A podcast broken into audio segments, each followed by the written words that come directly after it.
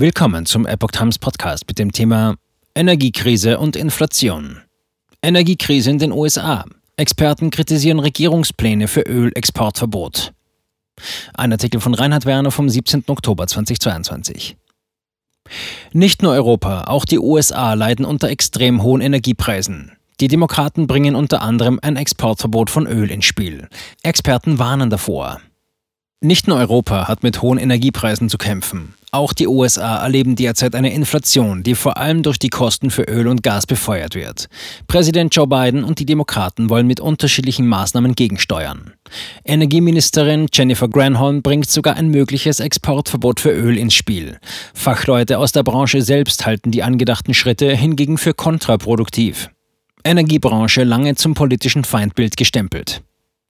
Die Inflation in den USA erreichte zuletzt einen Wert von 8,1 Prozent, nachdem diese im Juni sogar bei 9,1 Prozent gelegen hat.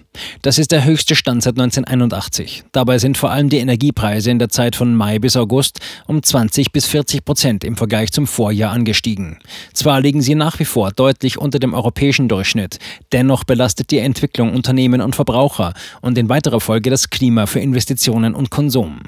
Zu den potenziellen Gegenmaßnahmen, die aus den Reihen der regierenden Demokraten zuletzt gekommen waren, gehörten unter anderem eine sogenannte Übergewinnsteuer, aber auch ein Ölexportverbot. Zumindest die Möglichkeit einer Exportbegrenzung ist derzeit Gegenstand von Erörterungen im Energieministerium, wie Bloomberg berichtet. Experten aus der Ölindustrie selbst zweifeln an der Durchführbarkeit und Sinnhaftigkeit der vorgeschlagenen Maßnahmen.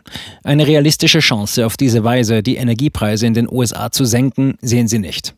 Die jüngste Entscheidung der OPEC, die Ölfördermenge künftig um 2 Billionen Barrel pro Tag zu drosseln, engt den Spielraum für die US-Regierung zusätzlich ein. Stattdessen mahnen sie eine politische Kehrtwende im Umgang der Regierung mit der Energiebranche an.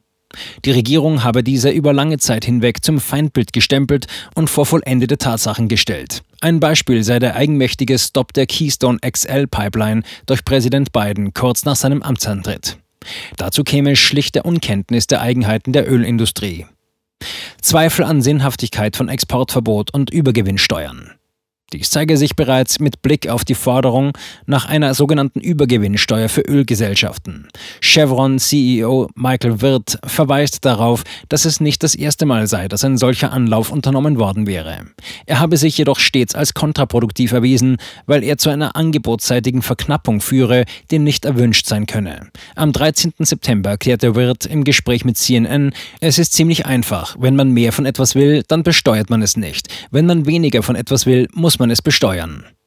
Ein noch gravierender Fehler, der zudem von noch größerer Unkenntnis der Sachlage künde, wäre jedoch ein Exportverbot von Öl. Seit 2011 waren die Exporte von Rohöl gestiegen. Gleichzeitig hätten sinkende Ölimporte im gleichen Zeitraum zu einem Rückgang der Netto-Rohölimporte geführt. Durch einen Ausbau der Infrastruktur für die Förderung von Schiefergas seien die USA auch zum Exportriesen geworden.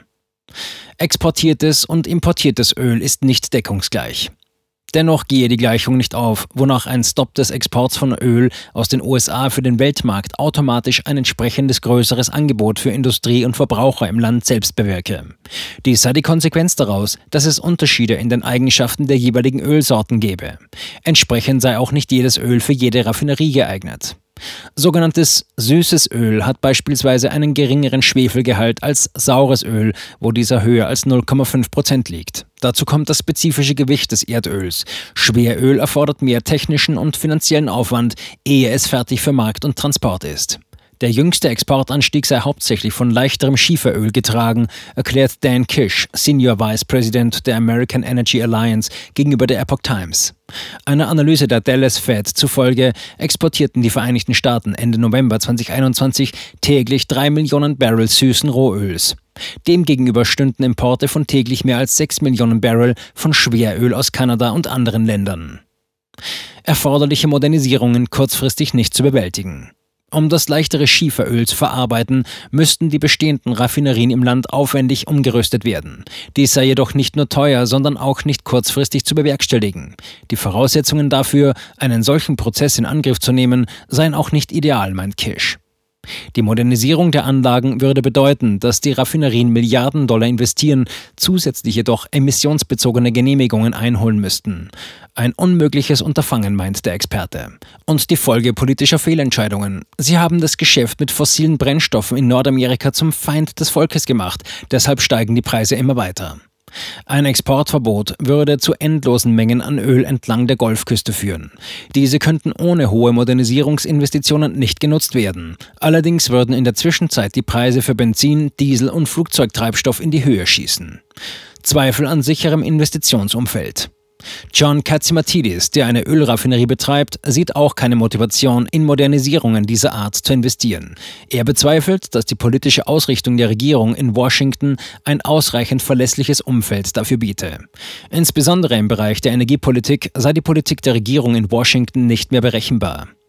Warum sollte jemand eine Milliarde, zwei Milliarden, drei Milliarden ausgeben, wenn er sich der Politik des Landes, in dem er Geschäfte macht, in den nächsten fünf, zehn Jahren nicht sicher ist? Weil man einen Return on Investment haben muss.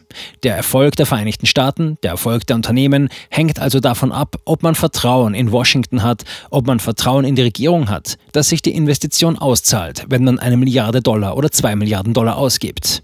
Das symbolträchtig gleich am ersten Tag im Amt unterzeichnete Aus für Keystone XL sei kennzeichnend für diese fehlende Berechenbarkeit.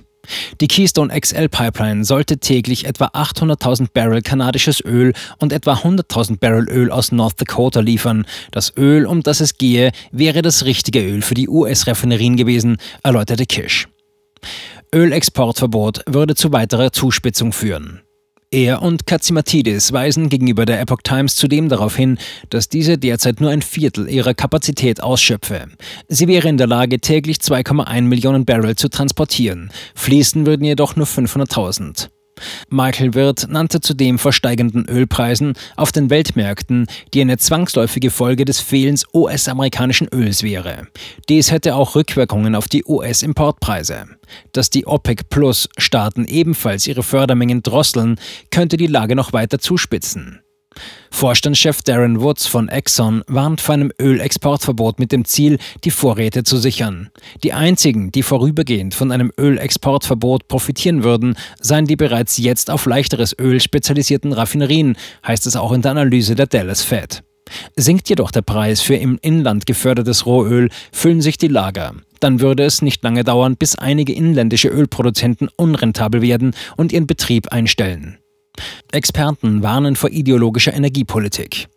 Die Experten unterstreichen die Wichtigkeit einer Öffnung Nordamerikas im Bereich der Förderung und des Transports von Öl und Gas.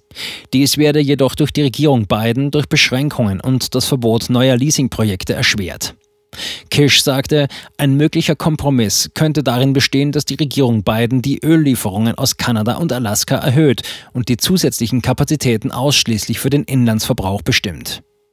Katzimatidis ist der Ansicht, dass die Inflation mit den Energiepreisen sinken werde, wenn Biden die Ölförderung in Nordamerika öffnet. Die Federal Reserve müsse dann auch möglicherweise keine weitreichenden Maßnahmen ergreifen. Eine Rezession ließe sich so vermeiden.